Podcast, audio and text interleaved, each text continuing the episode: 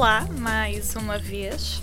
O meu nome é Diana Carvalho e se já estás a desesperar por mais estreias, podes relaxar. O Adicionalista está de volta com os maiores destaques do pequeno ao grande ecrã. É só ouvir e adicionar à lista. A semana começa em grande, com dois filmes a chegar aos cinemas portugueses já esta quinta-feira, dia 20.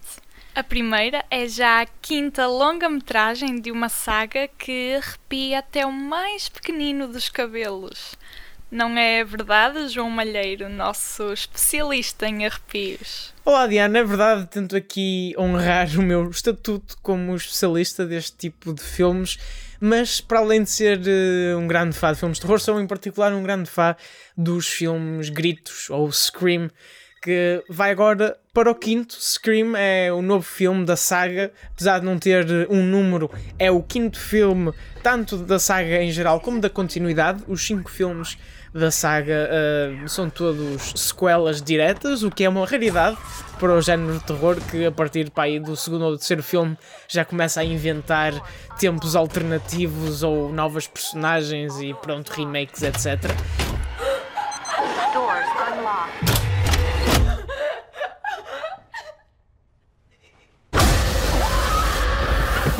O novo Scream mantém o estatuto dos filmes que o precedem.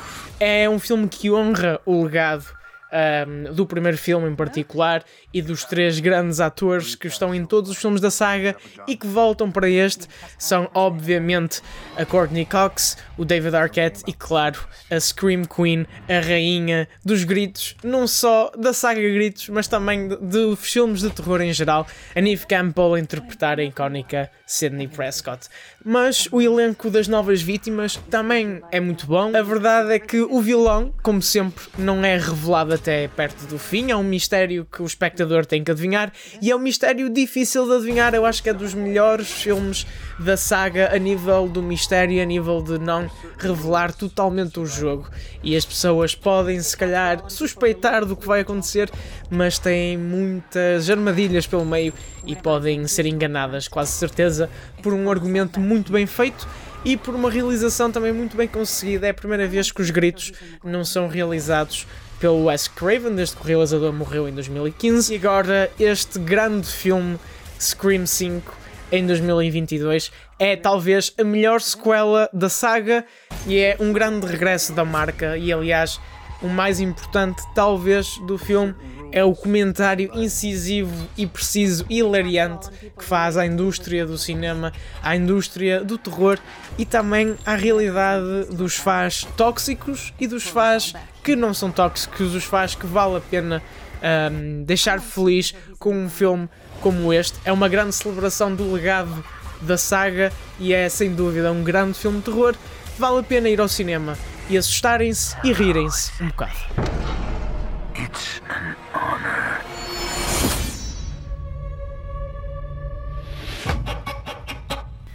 A segunda estreia do dia é do candidato espanhol aos Oscars na categoria de melhor filme internacional. Chama-se O Bom Patrão e trata-se de uma comédia que serve de sátira corporativa.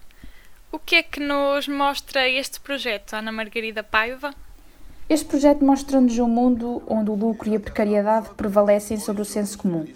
Temos então Blanco, o personagem principal, proprietário de uma grande empresa, eh, e ele está extremamente focado em ganhar o tão aguardado prémio da excelência empresarial.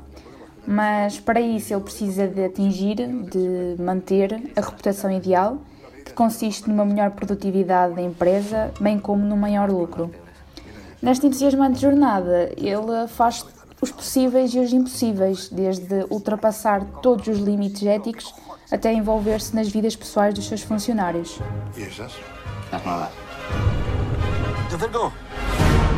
No es buena idea. Excelência.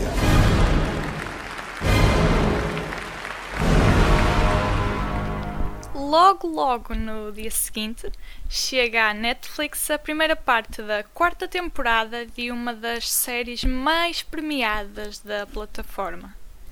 fala de criminosos, fala de lavagem de dinheiro, fala de drogas e de que mais nos fala esta nova parte de Ozark, Marina Monteiro? Ozark trará, nessa nova temporada, o casal Marty e Wendy Bird após conseguirem livrar-se de Ellen Pierce e chegar ao topo do império de Omar Navarro. Porém, a que custo? If you won't protect my family, I won't protect yours. You know she's crazy, right? What if you did the laundering for me? Jesus, laundering at 14. Sob as garras do chefe do tráfico, os Bird, para escapar, terão que aceitar um acordo com o FBI. Apesar da nova oportunidade de escapar dos Ozarks, alguns pecados do passado prometem ser desenterrados e ameaçar o objetivo dos protagonistas.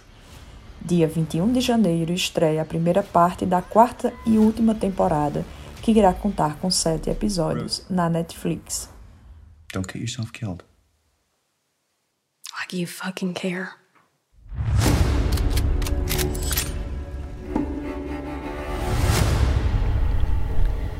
Ainda ficaste com dúvidas? A Marina vai deixar-te uma crítica para leres em espalhafactos.com.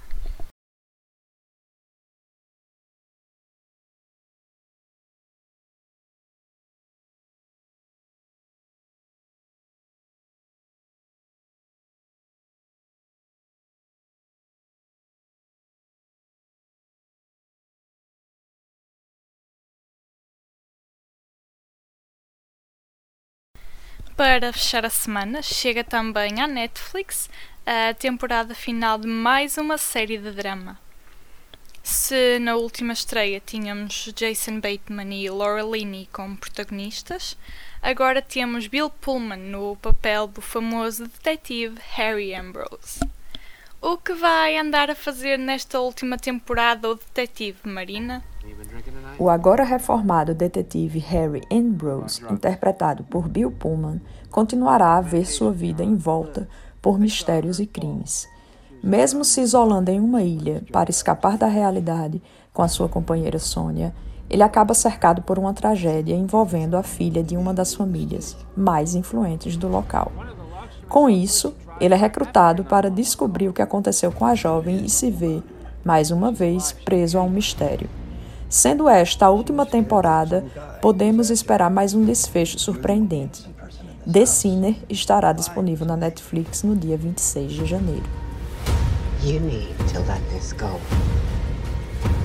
What is it about Percy?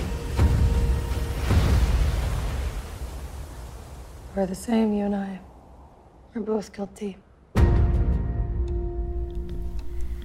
E se quiseres descobrir mais pistas sobre a temporada, é só ires ao site do Espalha Factos e leres a crítica da Marina Monteiro. Chegam assim ao fim as estreias desta semana. Mas não te preocupes, o Adicionalista regressa já na próxima quinta-feira com mais novidades da televisão, cinema e streaming. Até lá, continua atento aos restantes podcasts do Espalha Factos e a tudo o que se passa do pequeno ao grande ecrã em espalhafactos.com. Até para a semana!